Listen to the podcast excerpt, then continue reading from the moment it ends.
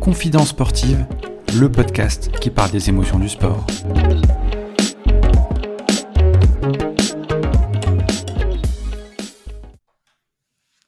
Bonjour à tous, bienvenue sur ce nouvel épisode de Confidence sportive. Aujourd'hui, épisode 18.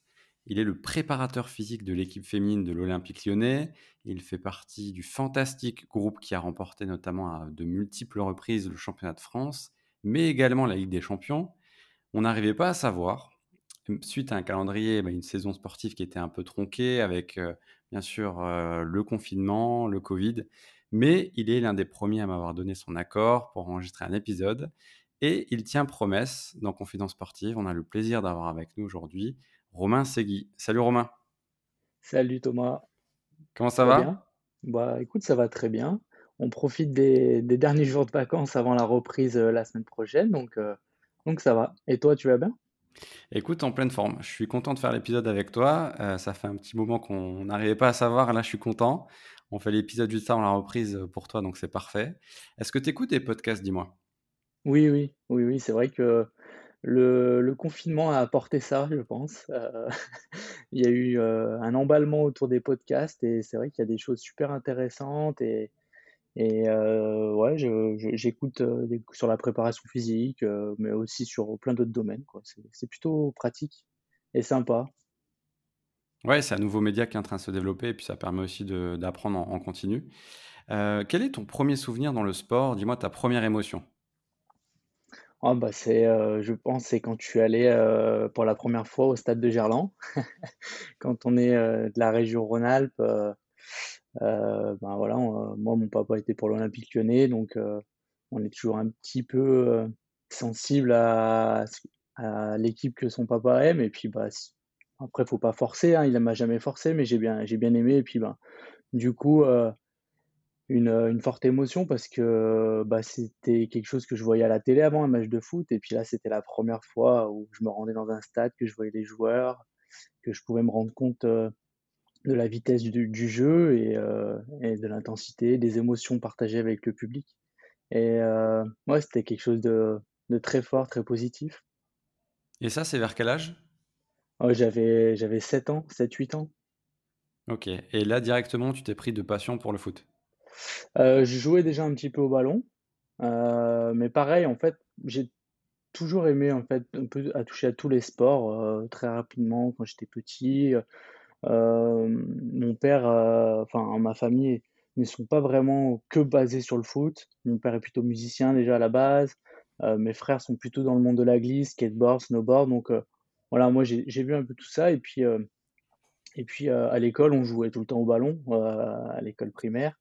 Euh, avec les copains. Et puis j'avais déjà des copains qui, étaient, qui avaient commencé tôt le foot et ils m'avaient dit allez viens avec nous. Euh, euh, en plus je suis gaucher. Alors c'est vrai que souvent on entend parler qu'il n'y en a pas tant que ça. Donc il y avait un, des papas qui a dit allez en plus tu as une patte gauche. souvent c'est plutôt intéressant, viens et tout. Puis j'y suis allé. Je suis allé à Bourgoin-Jallieu où je suis né. Et puis bah, en fait, ça m'a plu, je me suis éclaté avec mes potes. J'avais, je me suis rendu compte que j'avais un bon petit niveau, je marquais quelques buts et tout, donc c'était sympa. Et puis après, bah voilà, ça s'est emballé avec cette, ce premier match au stade de Gerland. Et, puis, et puis après, bah, ça s'est tout, tout acheminé sur la passion du foot. presque vive que pour ça, parce que après après, dès que l'école était finie, euh, on allait taper dans le ballon. Euh, mes parents étaient commerçants et il y avait une arrière-boutique et euh, on allait jouer, on tapait contre, ils étaient fleuristes, contre une chambre froide. On n'arrêtait pas de tambouriner, mes parents râlaient à un moment donné de dire que la, chambre froide allait tomber en panne. Mais voilà, c'est pour dire que en fait, je, vivais foot. La chambre était remplie de posters, la tapisserie était en foot. Donc, il y avait vraiment cette passion-là qui est, depuis le plus jeune âge, quoi. Ouais, c'est marrant l'histoire de la, chambre froide. J'espère qu'il n'y a pas eu de casse. Non, mais en fait, je pense que c'était peut-être pour me faire peur. J'en ai jamais reparlé, tu vois. Mais, euh, mais, euh, mais c'est vrai que euh, j'ai ce souvenir qu'il me disait, mais arrête, avec un, un ami d'enfance qui s'appelait Fabien. et «Mais arrêtez, vous allez vous allez casser la chambre froide», donc c'était sûrement peut-être pour nous faire peur parce qu'elle s'est jamais cassée, heureusement et et pour dire que j'étais dans un magasin de fleurs, j'ai même en jouant au ballon, j'ai jamais cassé une plante, jamais on n'a jamais rien cassé en tout cas à ce niveau-là, donc on s'en est plutôt bien tiré, tu vois? Mais heu, c'était sympa, ouais, c'est bons souvenirs. la précision de la patte gauche. Ouais, voilà, bah, écoute, elle m'a pas permis d'être footballeur professionnel, mais heu, en tout cas, j'ai pu rebondir sur, sur autre chose qui est qui est aussi bien et qui me permet de vivre, heu, de ma passion, donc donc c'est une chance. Et justement, est-ce que tu en rêvais, heu, de devenir un professionnel ou est-ce que tu t'acheminais plus, heu, toi, dans la partie, heu, coaching et préparation? Alors, honnêtement, non, quand tu es petit, tu as du mal déjà à penser que tu vas être coach, en tout cas, s'il y en a un, bah, chapeau, qui est capable de dire qu'il il pensait déjà à ça à sept huit ans. Moi, non, c'était bien sûr comme tous les garçons, on a on rêve d'être, footballeur professionnel, de de nos idoles. Moi, j'avais Thierry Henry comme, comme, comme idole et et je rêvais de voilà, de de faire comme lui. Après, ben, c'est souvent le cas, il y a peu d'élus et et c'est pour ça que malgré qu'ils sont parfois critiqués, les footballeurs, c'est quand même des des des on va dire des je sais pas, des pas des athlètes, mais ce que je veux dire, c'est qu'ils ont quand même un talent qui font que pour arriver où ils sont, heu, c'est pas donné à tout le monde et il y a tellement de d'enfants qui veulent le devenir et il y en a pas tant que ça et et maintenant je suis bien placé pour le savoir. Heu, y arriver, il y a énormément de sacrifices à faire.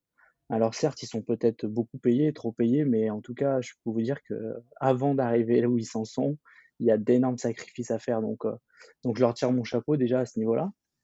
Et heu et du coup, non, j'ai j'avais fait en plus des essais dans certains centres de formation. Heu, j'avais été, j'avais reçu des courriers à l'époque, ça marchait comme ça, des lettres où j'avais été repéré donc et je devais faire des fameuses détections et c'est vrai que, bah, tu tu tombes dans dans un monde, de dingue où il y a 100-150 gamins et c'est la jungle et toi, tu viens de bronzer lieu, tu aimes juste taper dans le ballon, tu te rends compte que tu es peut-être pas prêt pour ça.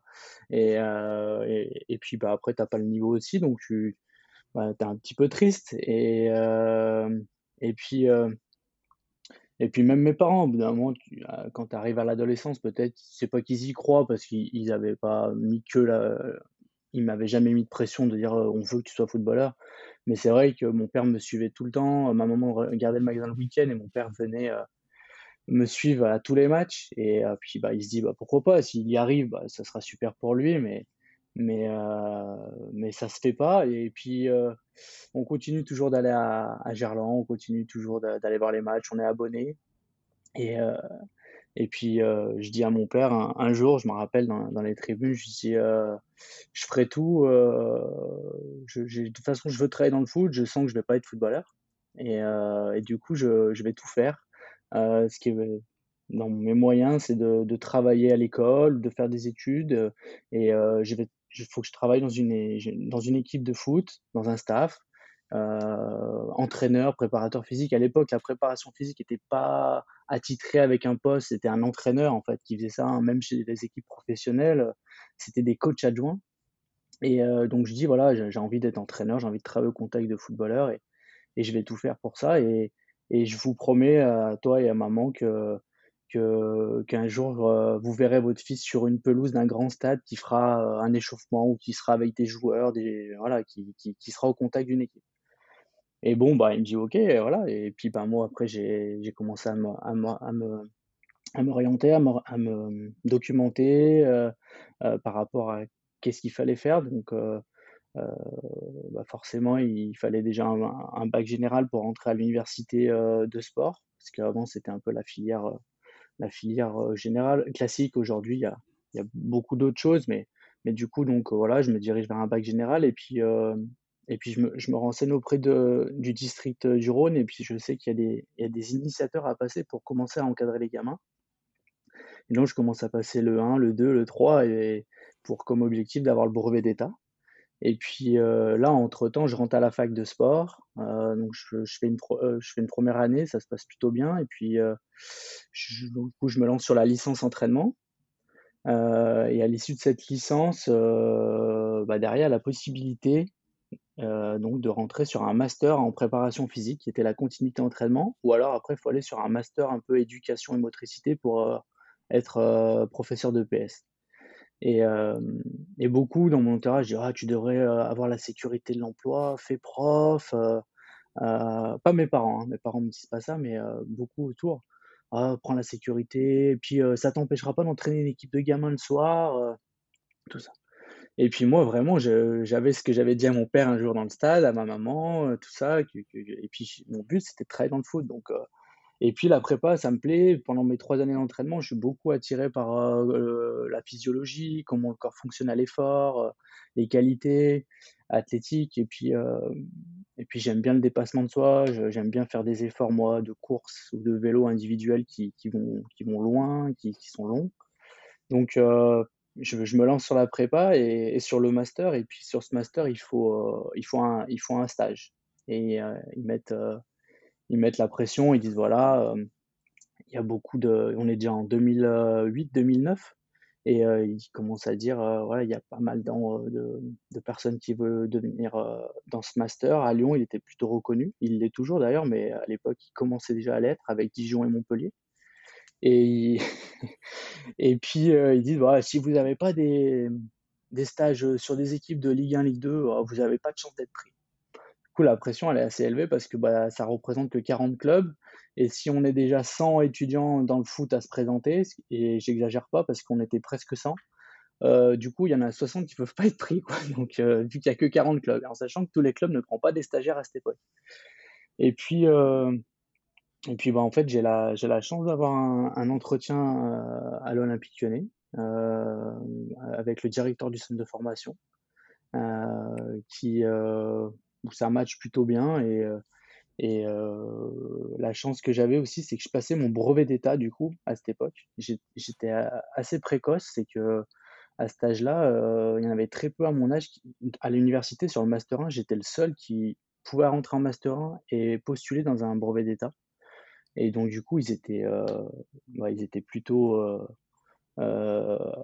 attiré par le profil à l'OL en se disant tout de suite, bah, le gars, il va peut-être pouvoir faire de l'entraînement chez les petits et faire de la préparation physique chez les plus, chez les plus grands, voire les ados. Donc, ils me prennent en stage. Et puis, euh, et puis bah voilà, hein, après, donc, euh, en, 2000, en août 2010, je rentre à l'Olympique Lyonnais par la première fois, pour la première fois par la porte de derrière, pas la porte de devant que je connaissais où j'attendais les joueurs pour faire des photos quand j'étais ado. Euh, et là, c'était un rêve de rentrer à le centre à l'époque s'appelait Tola Vologe, à côté de Gerland. Et euh, bah ouais, je découvrais l'envers du décor et, euh, et c'est vrai que les, les, premiers jours, j'étais comme un enfant à Tola Vologe, alors que bah, j'y étais pas pour signer d'autographes, j'y étais pour entraîner des, des, jeunes joueurs. Mais il y avait des fois ces moments où waouh, tu te rends compte où tu es là ou donc voilà. Alors émotionnellement, tu es né à Bourgoin-Jallieu, comme on l'avait dit euh, dans l'introduction, euh, qui est à 50 km de Lyon. Les premiers jours, tu étais un peu impressionné, etc.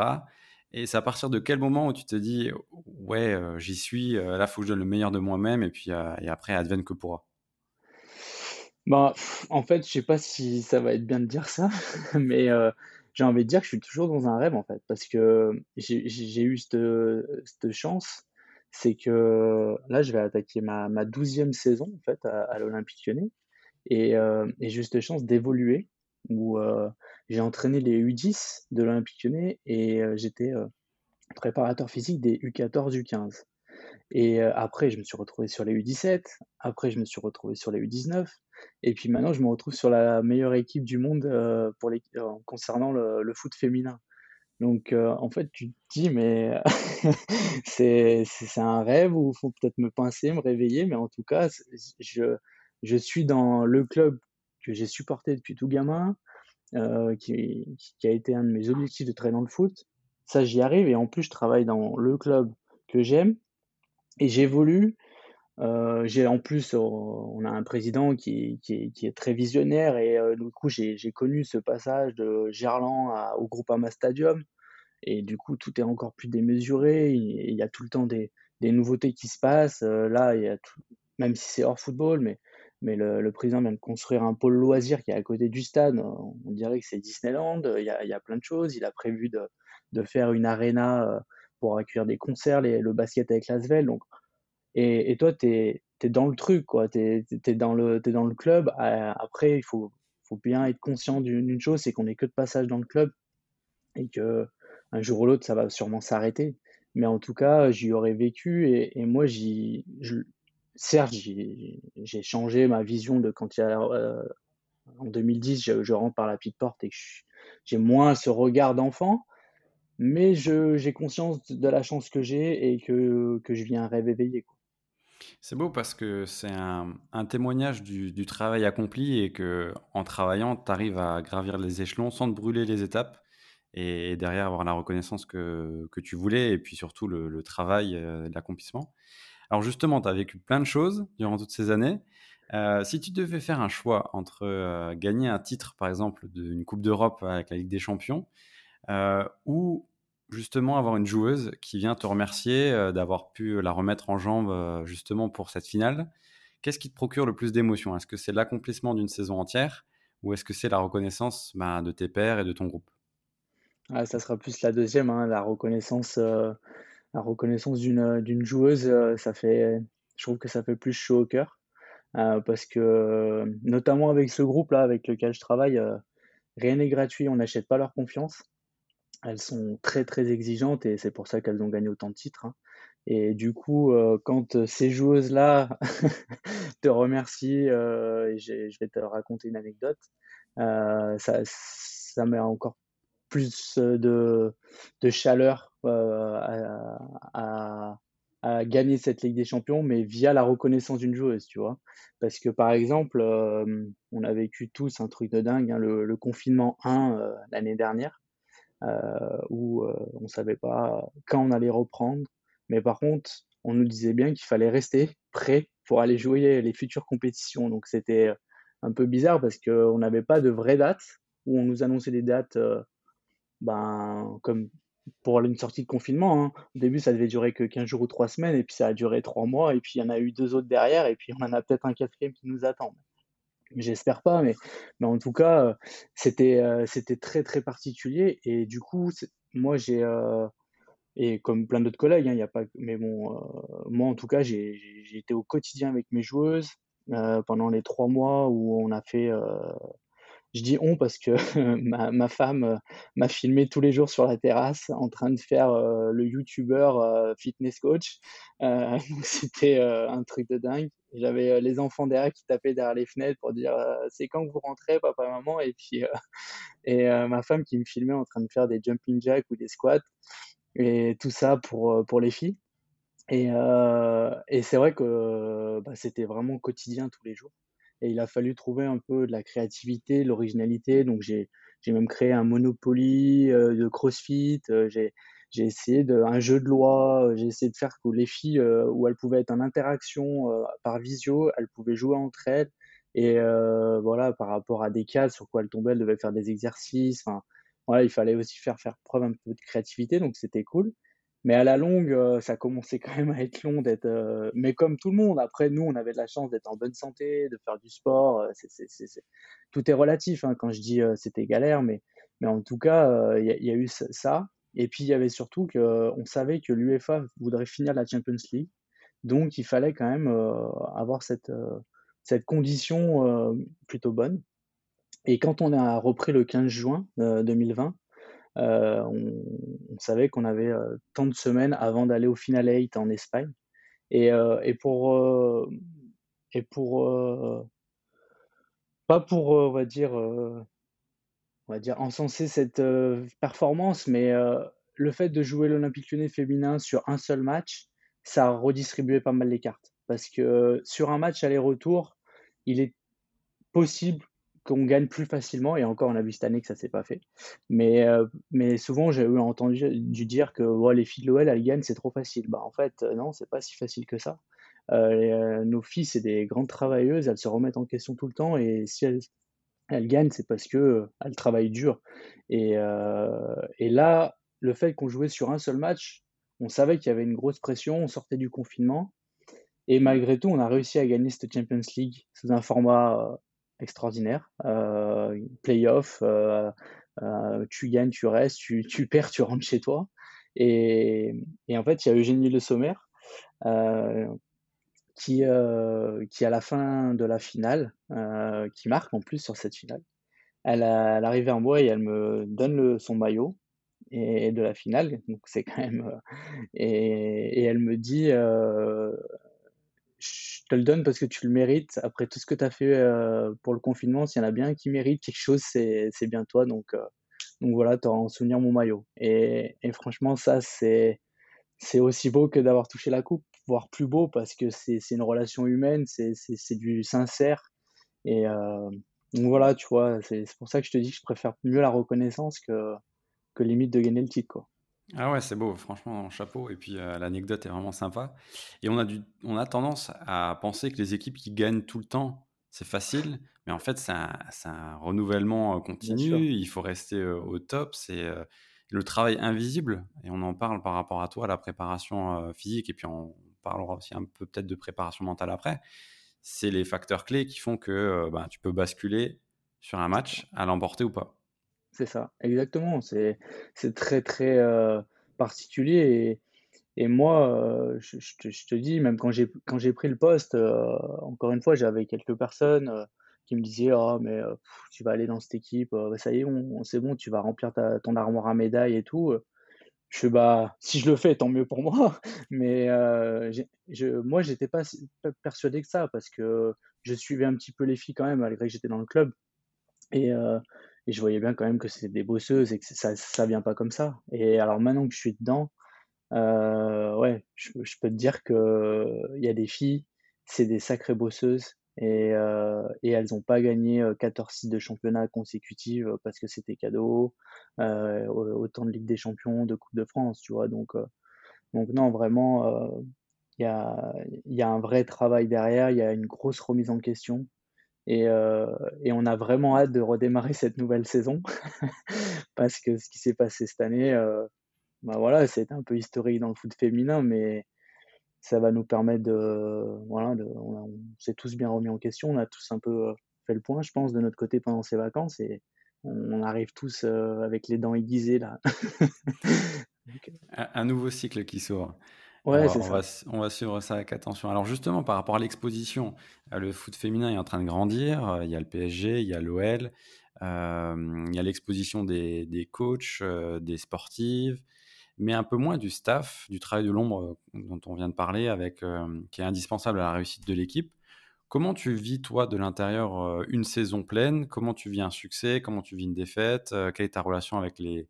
Alors, les joueuses, on en a parlé, mais avec le coach, comment vous interagissez Et aussi dans la gestion de toutes ces émotions, comment tu le vis, toi?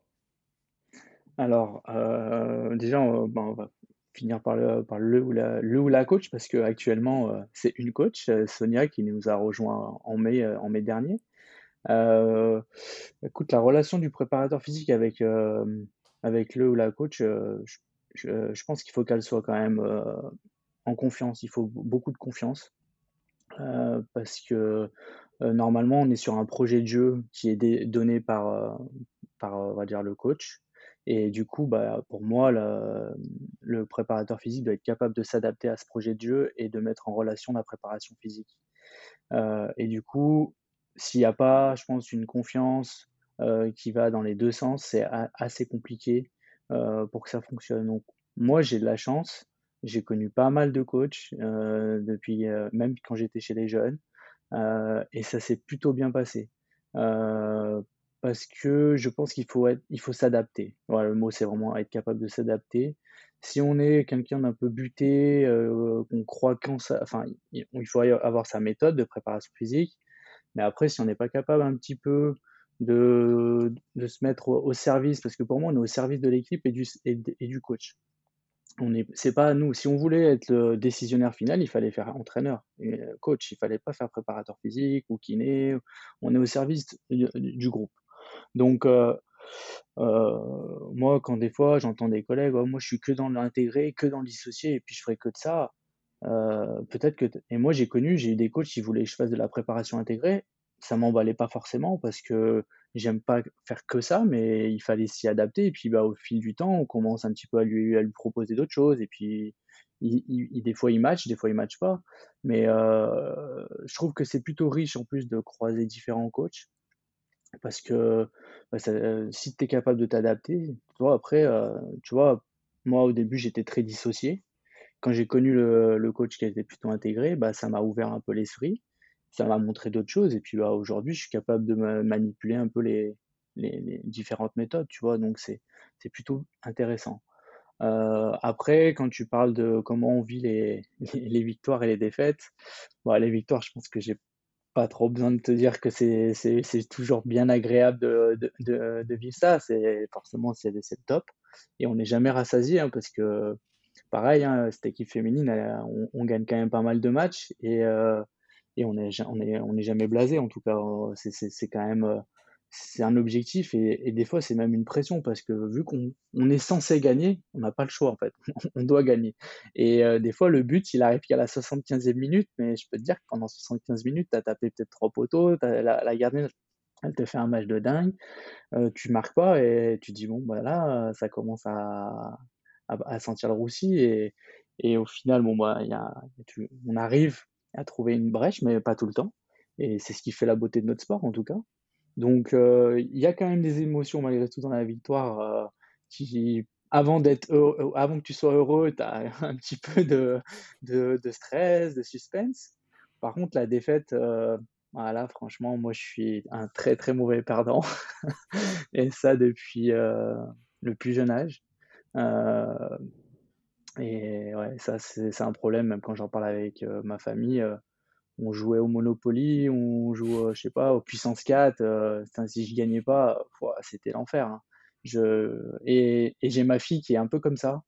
Et pas plus tard que ce matin, là, on a joué un peu ensemble et elle s'est mise à perdre et elle a commencé à me faire un sketch. Et là, j'étais dans le rôle de mes parents de l'époque où, j'essaie de la raisonner mais mais je me mens à moi-même quand je lui parle parce que je suis je suis comme elle, je déteste perdre et heu et c'est j'ai envie de dire que c'est pas bien, hein, mais heu, mais c'est vrai, je la je la déteste, heu, cette défaite et heu et ouais, j'ai un goût amer, là, quand on s'est fait éliminer, en Champions League par le PSG, cette année, ah j'ai pleuré, pas mal de fois après le match. Le lendemain, il y avait mes parents, qui sont venus, j'ai j'ai je leur ai même pas ou voire peu adressé la parole. J'ai j'ai une tête de l'art, quoi. C'est après 4-5 jours après, ça passe et je me dis: «Mais putain, je suis» tu vois, là, je te le dis, je suis horrible, en fait, de comment je réagis parce que ça ne reste que du sport. Mais heu, mais non, je le vis trop mal. Je le vis vraiment mal. Après, pour le haut niveau, être mauvais perdant, c'est aussi, heu, un entre guillemets, «un bon signe» parce qu'il faut entre guillemets, heu, comme, c'était Deschamps qui disait Oui, souvent, qu'il il haïssait la défaite et que ouais, son but, c'était d'inculquer, cette, cette haine de la défaite pour gagner et puis bon, après, il y a il y a eu ces victoires-là. Donc je pense que c'est peut-être pas, heu, peut-être pas si mal. Après, Oui, faut pour après le Monopoly, c'est sûr que là, faut bah, voir. ouais, après il faut il faut il faut aussi rester gentleman dans la défaite, hein, mais heu, mais j'avoue que ça encore, faut que je progresse peut-être là-dedans. J'ai vraiment du mal à digérer. Et par rapport au et par rapport au recul justement d'après une déception, d'après un échec, heu, tu prends combien de temps justement à te rendre compte, heu, bah, des effets, positifs? Enfin de basculer, tu vois? Dans le sens où ça te remet en question, il peut y avoir de nouvelles méthodes, heu, vous pouvez ouais. travailler d'autres choses et avancer. Ça, ça va, ça arrive assez vite, ça switch dans dans les deux trois jours. Enfin, tu vois, je te dis, j'ai vraiment 2 jours où je suis je suis pas bien, mais mais par contre, je suis con je suis quand même conscient qu'on a qu'on que j'ai peut-être raté quelque chose ou quoi, donc tout de suite, heu, j'essaye vite de de me replancher sur, sur ce que j'ai fait, sur ce qui a marché ou pas marché, ou des fois ça a peut-être marché, mais il y a peut-être d'autres éléments, mais que, heu, je continue à à m'enrichir de d'articles, heu, scientifiques qui peuvent exister, de de livres, de de podcasts, parce que maintenant il faut, on peut parler de podcasts, heu, de collègues qui peuvent faire sur, tout de suite ça me ça me donne, une grande soif d'aller, voir plein de choses et me dire: «Bon, bah, peut-être on va mettre ça en place», mais après il faut faut faire attention à à pas tomber dans l'excès, heu et c'est pas parce qu'on perd une fois ou 2 fois que tout était acheté et je sais qu'aujourd'hui dans le foot de haut niveau, heu, il y a tellement d'enjeux financiers que on laisse plus trop le temps en fait. Et dès qu'il y a quelque chose, bam, ça. On a vu Deschamps, il perd.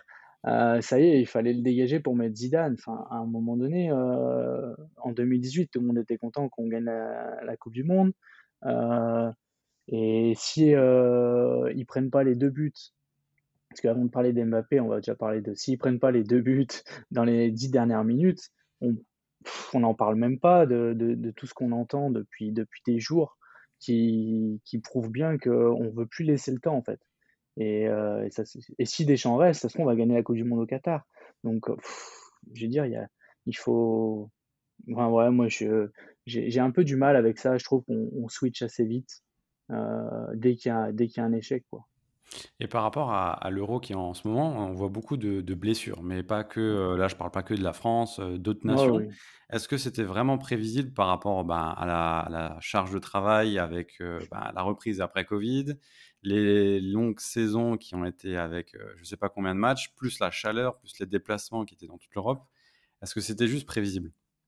Oui, après je vais peut-être paraître pour monsieur je sais tout, hein, mais pour moi oui. Pour moi c'était à prévoir. Les, les, les, joueurs, ils, ça fait un an qu'ils sont non-stop, euh, voilà, en train de jouer. Euh, comme tu l'as dit, les déplacements, euh, ils ont quand même réussi à faire jouer des matchs à Bakou. Non mais enfin, je vois les Suisses qui, qui, ont navigué, je crois, entre entre Bakou, l'Italie. Enfin, ils ont fait plein de et encore, ils ont réussi à nous éliminer pour vous dire. Mais c'est juste incroyable. Alors oui, après, ok, ils, voyagent dans des bons avions. Ils ont des, ils ont des staffs qui, qui vont s'occuper d'eux au niveau des massages, tout ça, mais, mais moi, quand même, je, je, trouve que c'est, abusé et qu'il faut pas être étonné qu'il y ait des blessures. Enfin, si on est étonné, c'est que les gens n'ont pas conscience de l'intensité, de la charge et du rythme qui mène depuis un an. Parce que déjà, nous, on l'a vu, on a repris le 15 juin 2020 et on a fini le 6 juin 2021. Donc, euh, et je peux vous dire, moi, j'ai pas joué, hein, mais j'ai fini, j'étais rincé. Hein. Donc, euh, c'est, on est euh, tous les week-ends ben, en match, toutes les semaines, tous les jours, on s'entraîne. quand en plus nos filles, mais les garçons, c'est pareil, quand elles sont, quand ils, ou elles sont pas en club, ils sont en, ils ou elles sont en sélection nationale. Enfin, donc en fait, ils, sont tout le temps, tout le temps en train d'enchaîner. Et, et là, pour moi, c'était on envoyait les, les joueurs au massacre. Et c'est malheureusement ce qui s'est passé. Et je ne pense pas que c'est lié, mais quand en plus, au bout de, de 3-4 jours, il y a ce qui arrive pour Eriksen, tu, tu, te dis, mais ça va être un massacre, euh, ce 7 euros. Alors, mais, mais je pense pas que c'est lié à ça. Malheureusement, il y a, il y a, il y a sûrement d'autres mmh.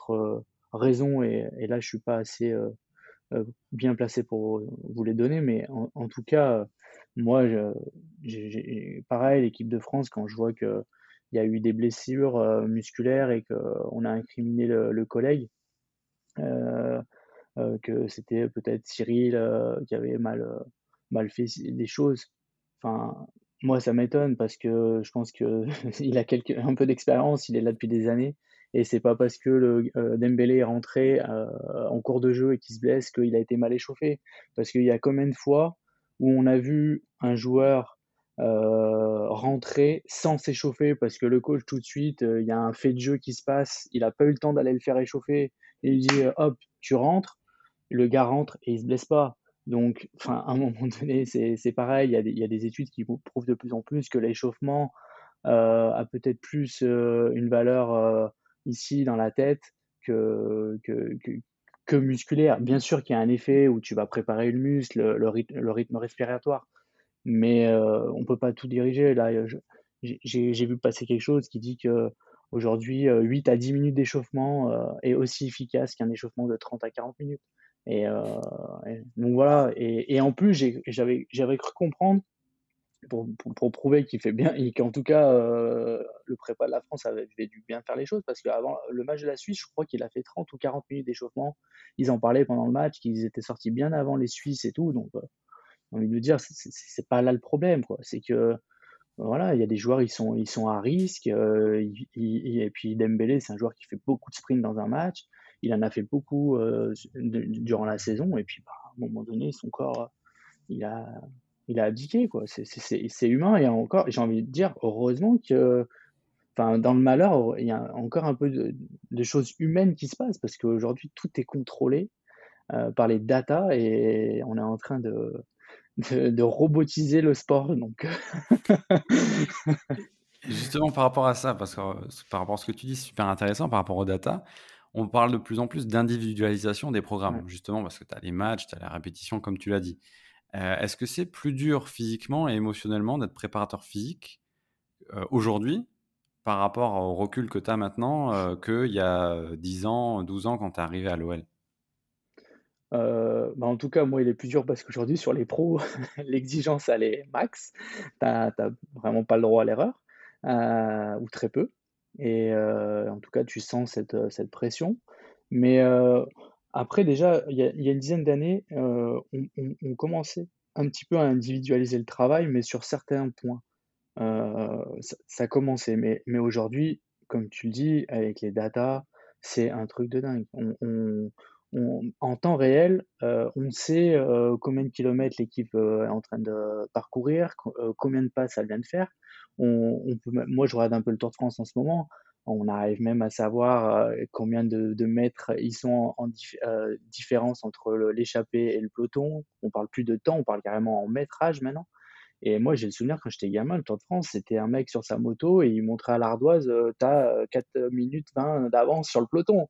Et aujourd'hui, ils ont tout en temps réel, dans l'oreillette, leur, sur sur leur GPS et le foot devient pareil, le sport en général. Et je pense que c'est bien parce que d'un côté, moi, je, heu, je me suis un peu attaché à toutes ces données, heu, GPS, ces data parce que ça permet d'individualiser heu, ton travail par rapport aux joueuses. Par exemple, une joueuse va parcourir tant de kilomètres dans un match, tant de distance de sprint, tant d'accélération et derrière, j'essaye sur la semaine que pour chaque joueuse, elle ait un peu son quota par rapport à ce qu'elle est comme individu? Mais après ça donc on individualise vraiment, on va loin, hein, on est on est on n'est pas que sur avant, on est on a individualisé une VMA, une, vitesse maximale aérobie, pour travailler l'endurance. Aujourd'hui, on essaie vraiment de de vraiment de d'individualiser tous les paramètres. On individualise même la prévention parce que le médical aussi, heu, fait des tests, heu heu, différents tests posturaux, et musculaires pour, voir quelles sont les failles et du coup, telle fille va avoir un programme comme ça, l'autre fille va avoir un programme. Après, il y aura aussi du général, hein, il faut quand même pas tomber que dans l'excès, heu, parce que je pense qu'après on hyper heu, individualise ou, heu, comme quand, si on enfin comme chez un jeune, je trouve, fait tout de suite que du foot. On l'hyper spécialise tout de suite, mais c'est dommage, c'est aussi bien d'aller faire un peu de vélo, d'aller, d'aller, faire la natation, d'aller faire du tennis, et je trouve qu'on va un peu trop vite dans l'hyper spécialisation et du coup, dans cette hyper individualisation, mais parce que tous ces chiffres donc nous nous tombent, heu, dessus, heu, régulièrement. Et aujourd'hui, des fois, on voit, je sais pas, l'équipe a couru, heu, 90 kilomètres en total et l'autre équipe a couru 95.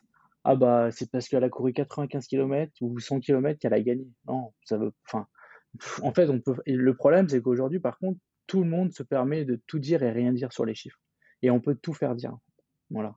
Donc, heu, pour moi, c'est juste ça qui complexifie aujourd'hui la tâche, heu, du métier. C'est que, hem, la performance qui est réalisée d'une équipe, d'un athlète, elle est mise aux yeux de tout le monde par des chiffres et tout le monde va se permettre de commenter en disant: «Bah, ouais, mais lui, c'est normal, heu, il a couru que 5 kilomètres, que 6 kilomètres». Bah oui, si voilà, par exemple, Mbappé, je je sais pas du tout, hein, mais il a été pas mal critiqué, ça je le sais, mais mais si en plus, derrière, il a des des datas qui vont pas aller dans son encontre et qu'en plus tout le monde a accès, sur le site de la FIFA ou l'UEFA, bah oui, bah du coup, bah regardez, de toute façon, voilà, heu, il court pas, donc comment voulez-vous qu'il soit bon? Et et derrière, bah, oh bah, c'est peut-être parce que c'est le préparateur physique qui les fait pas assez courir, et et en fait, ça, c'est un gros problème pour moi. Alors que, bah, ça a rien à voir, ça se trouve, c'est un problème mental, ça se trouve, c'est un problème que, l'équipe adverse est plus forte et il faut aussi des fois l'accepter. Il y, a plein d'autres choses, c'est multifactoriel. Et, voilà, mais par contre, pour revenir à ta question un peu initiale, ça permet quand même d'augmenter l'expertise. Tu vois, tout ça, le, métier est plus dur avec tous ces chiffres, cette hyper individualisation, mais par contre, tu, tu élèves vraiment une expertise et aujourd'hui, ton, ton, ton, ton, joueur, ta joueuse, elle est, elle est calibrée dans, dans, quelque chose qui est, qui est assez précis et qui te permet d'avoir une vraie ligne de progression, euh, de savoir où tu veux aller. Quoi. Et si tu n'y atteins pas, normalement, tu as des chiffres qui vont te dire, bon, bah là, c'est pas comme avant où tu avais des chiffres, mais c'était pas aussi précis sur tous ces domaines. Ouais, et c'est super intéressant parce que tu dis, euh, et, euh, entre guillemets, l'expérience utilisateur.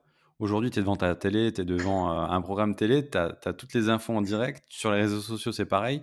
Même, j'ai l'impression qu'on a l'info, nous, derrière l'écran, avant le staff. Et ça, ça, c'est, ça, ça peut être problématique.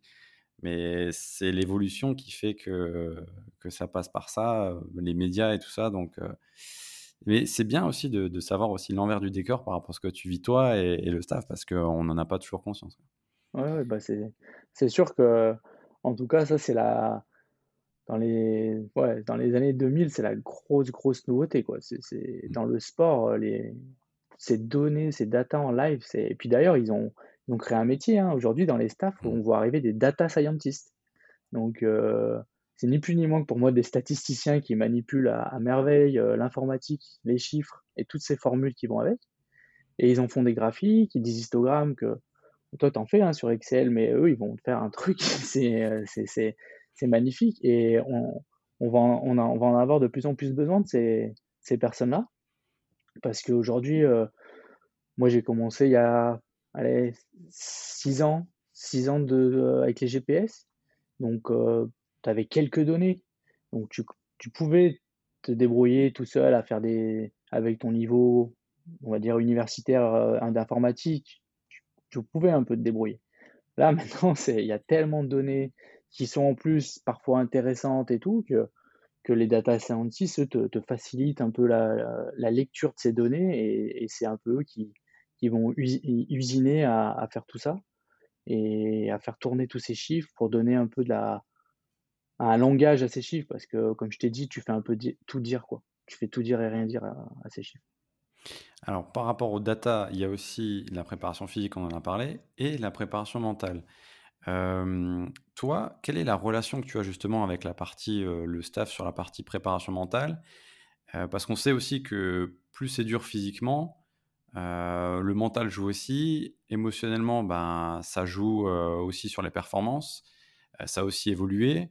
Comment tu prépares tout ça? Comment tu gères cette relation-là pour justement que les joueuses arrivent dans le meilleur état d'esprit, aussi bien mentalement que physiquement? Alors, c'est vrai que la préparation mentale, je, trouve que dans le football, en tout cas, moi, dans mon expérience que j'ai eue, on, on n'y prête pas attention euh, comme une, euh, une qualité euh, importante, tu vois. On va, on va travailler la technique, on va travailler la tactique, on va travailler le physique. Et on dit toujours, on va travailler, il y a le mental. Mais tu vois, il n'y a pas aujourd'hui un préparateur mental dédié à un staff précis ou à une équipe. Et là, le club, depuis, depuis deux ans, deux, trois ans, ils ont commencé à, réfléchir dessus au niveau de l'académie. Ils ont fait venir une personne qui commence un peu à chapeauter tout ça. Ils ont commencé à mettre des stagiaires, mais, mais tu vois, je trouve que c'est assez nouveau. C'est comme un peu le préparateur physique il y a, une quinzaine d'années. Il n'existait pas trop, il a commencé à arriver.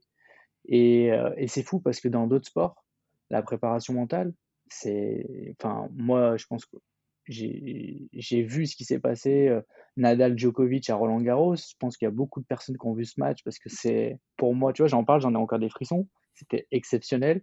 Et pourtant, on n'était que derrière notre télé. Mais, c'était énorme. Et quand on entend que bah, Joko, quand il rentre au vestiaire, il a peut-être fait de la visualisation, il a peut-être fait des routines mentales. Et il revient. Bon, Nadal a commencé avec lui, mais il l'a fait aussi après en, en, finale. Et, et, pourtant, il était mal embarqué, hein, Djokovic en finale.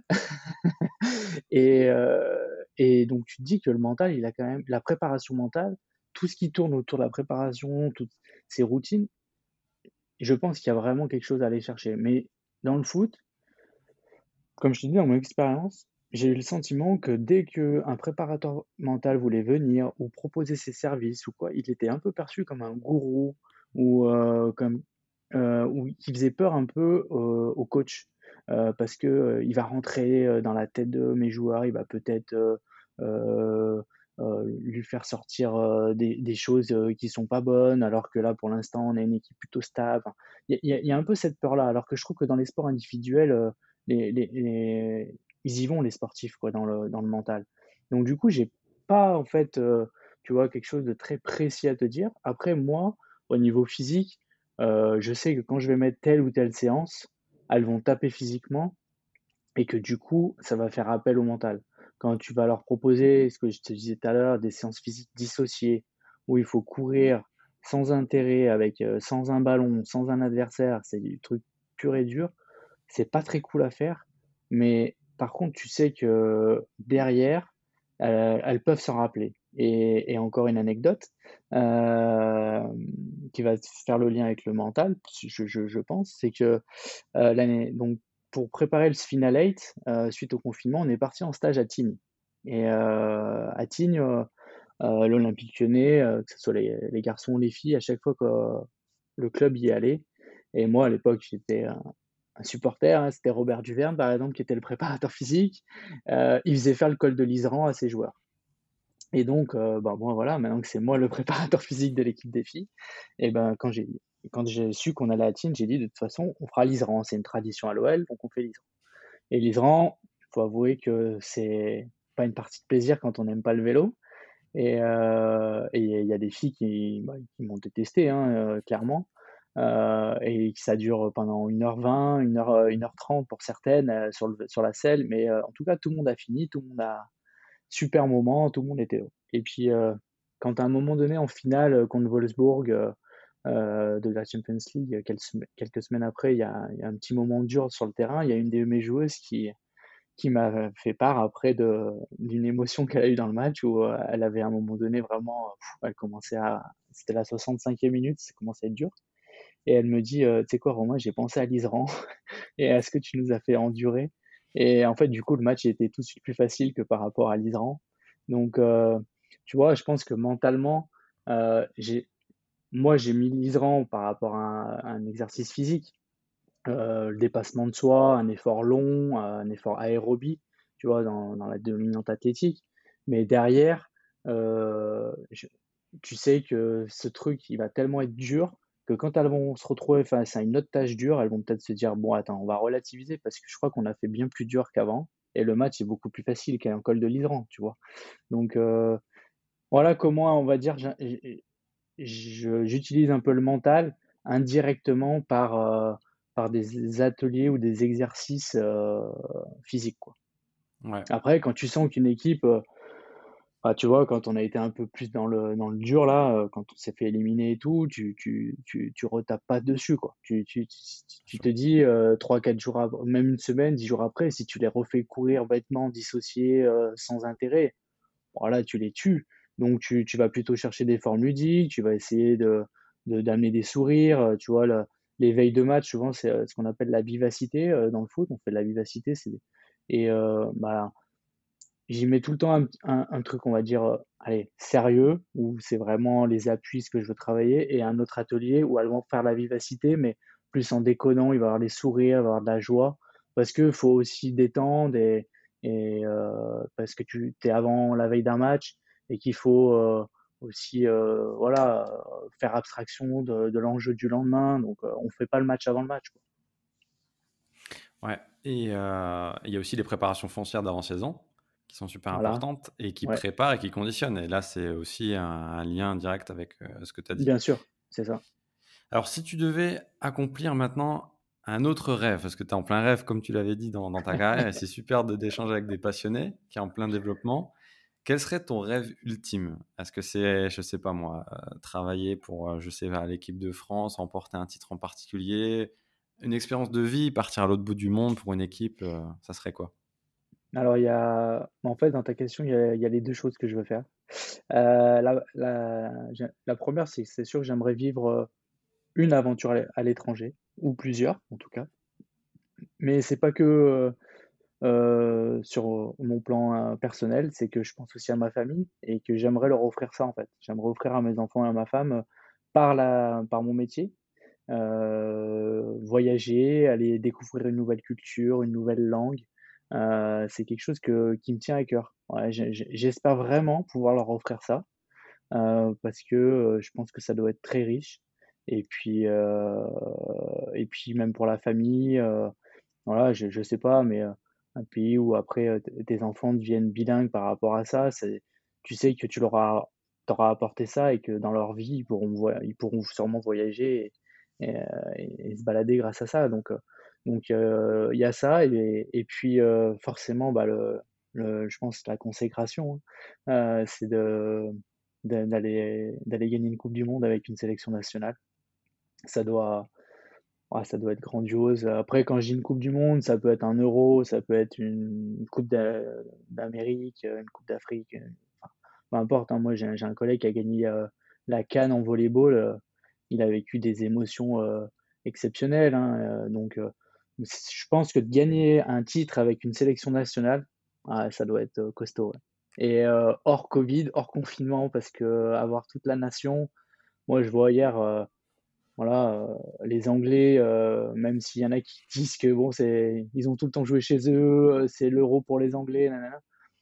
Heu, en tout cas, voir hier la tête des Anglais dans le public et tout, c'était c'était beau. Après, si ça avait été les Danois, ça aurait été beau aussi, mais ce que je veux dire, c'est qu'on on sent que quand tu as es poussé par ta nation, heu, ah ouais, ça doit ça doit être quelque chose de d'exceptionnel. Parce que déjà, nous, quand on a nos supporters de club, c'est super. Heu, moi, je vois même là, pendant le confinement, nos supporters, heu, ils nous ont suivis, ils ont réussi à, par rapport aux horaires des, des couvre-feux et tout, ils se déplaçaient, ils ils voyaient même pas le match, mais ils étaient là, devant juste pour attendre notre bus à l'extérieur.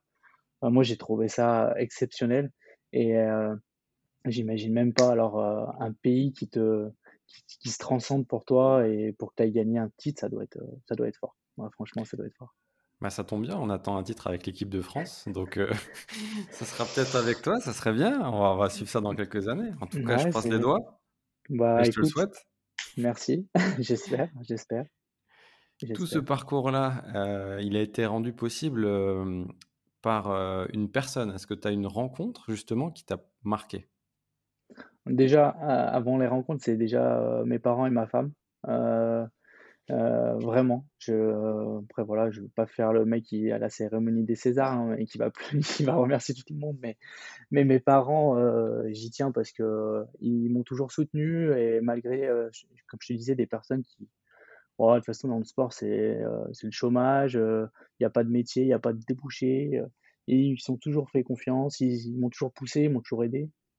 Donc donc je les remercie et ma femme aussi parce que, ouais, ça va faire 13 ans qu'on est ensemble, donc elle a tout connu à l'OL et même avant l'OL, heu et heu, je peux te dire qu'elle elle vit pas toujours des moments des moments, heu, sympas parce que, bah, déjà, je suis pas souvent à la maison et puis, et puis, j'ai un caractère un peu de comme je t'ai dit, tête de l'art sur certains moments, donc donc voilà et après sur les, sur les la rencontre, ouais, pour moi, c'est, Cyril Dols, donc c'est pas peut-être quelqu'un de connu au grand public. C'est, heu, l'éducateur des U15 garçons à l'Olympique Lyonnais. Et heu, en fait, c'est avec lequel j'ai commencé, heu, à travailler, à l'OL en 2010. Donc j'étais en charge de son équipe, sur la préparation physique. Et en fait, ce gars, il avait déjà, une petite vingtaine d'années d'expérience à l'Olympique Lyonnais, où il avait déjà vu passer pas mal de joueurs.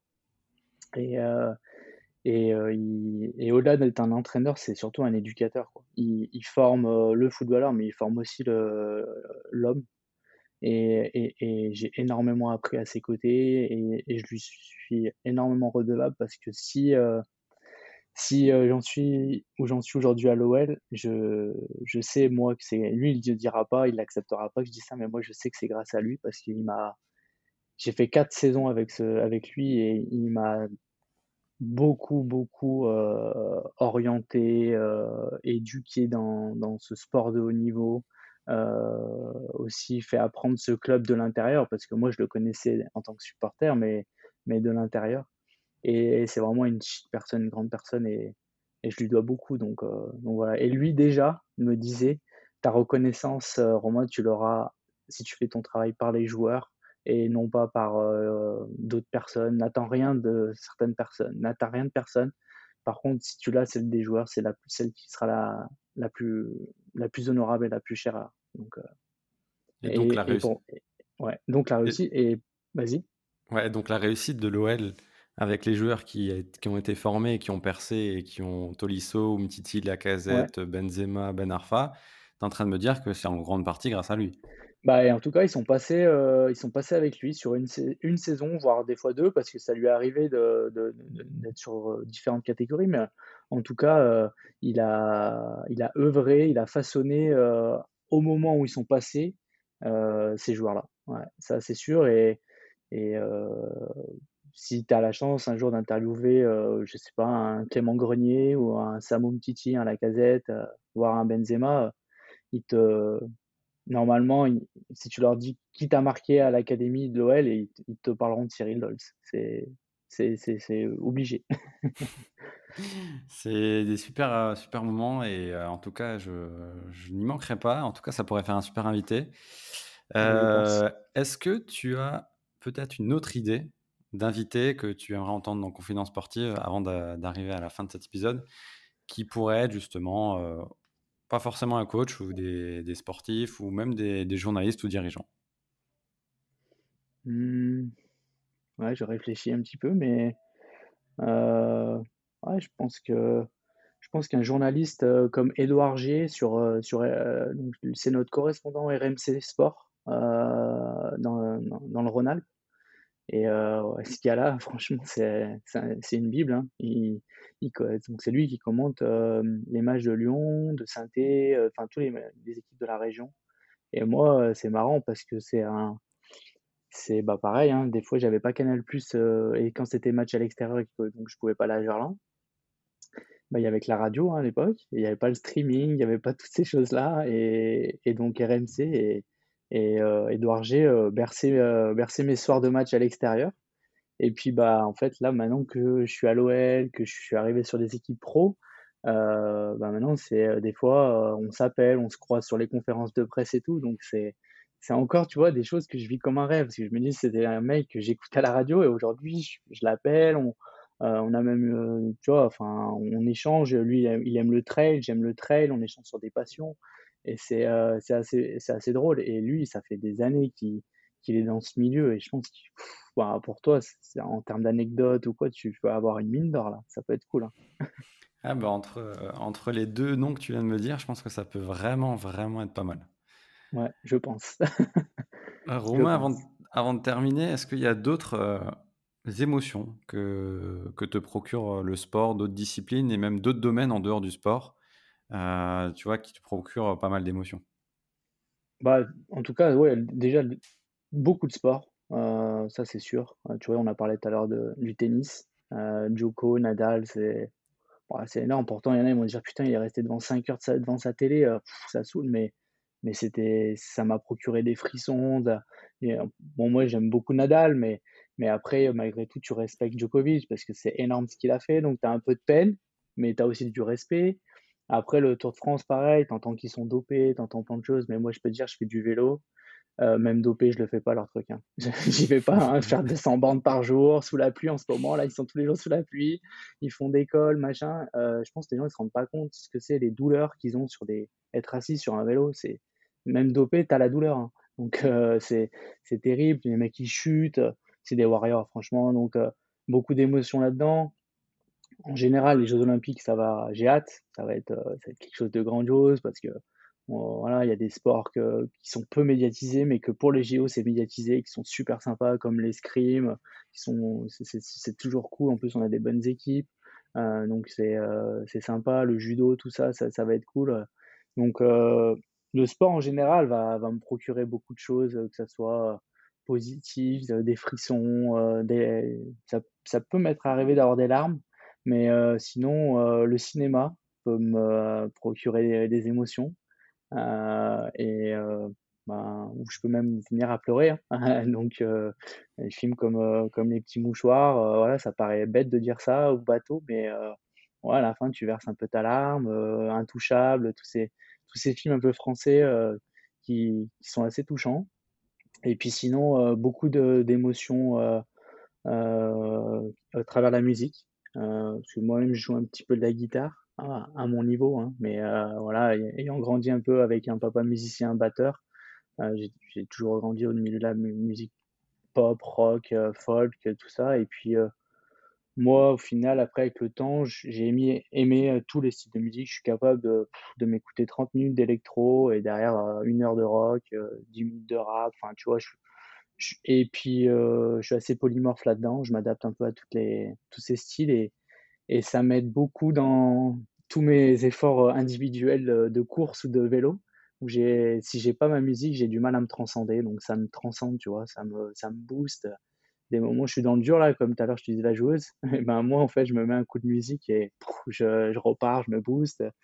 J'ai des petites routines un peu de, de, ouais, de, de, de jours de match où j'ai ma playlist que j'écoute toujours la même le matin dans à l'hôtel. Enfin bon, c'est un truc à la con, hein, mais c'est comme ceux qui vont euh, toujours mettre le même caleçon, des trucs comme ça. Ben moi, j'ai ma playlist. Enfin, tu vois, c'est la superstition dans le sport, c'est, tu pourrais en faire aussi des podcasts sur la superstition parce qu'il y a de quoi faire. Donc, euh, ouais, il y, a, pas mal de choses et très, euh, très éclectique alors au niveau musical.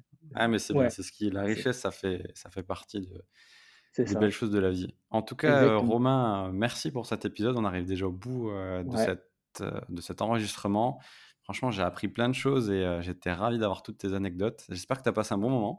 Ouais, je me suis je me suis éclaté, j'étais en tu vois, tu parlais de confiance, en totale confiance et c'était très agréable et très bien mené. J'ai voilà, moi je suis content si ça t'a plu, mais en tout cas, moi j'ai passé un excellent moment. Merci beaucoup Thomas. merci à toi et je pense que les auditeurs ont aussi, euh, appris pas mal de choses et ont apprécié ce moment. Donc, euh, vous pouvez retrouver bien sûr les autres épisodes du podcast et continuer à les noter sur, euh, les différentes plateformes de streaming. Spotify, Deezer, Apple Podcasts, nos minutes bien sûr, et sur le site internet de Confidence Sportive, les réseaux sociaux. N'hésitez pas, et puis bien sûr, euh, comme d'habitude, un épisode par semaine, un nouvel invité, et on essaye bien sûr de, découvrir de nouvelles émotions. Alors, euh, restez connectés. Romain, merci à toi. Merci Thomas, merci beaucoup. Et euh, je te souhaite la meilleure des saisons à venir. merci beaucoup, à très vite, salut Thomas. Salut.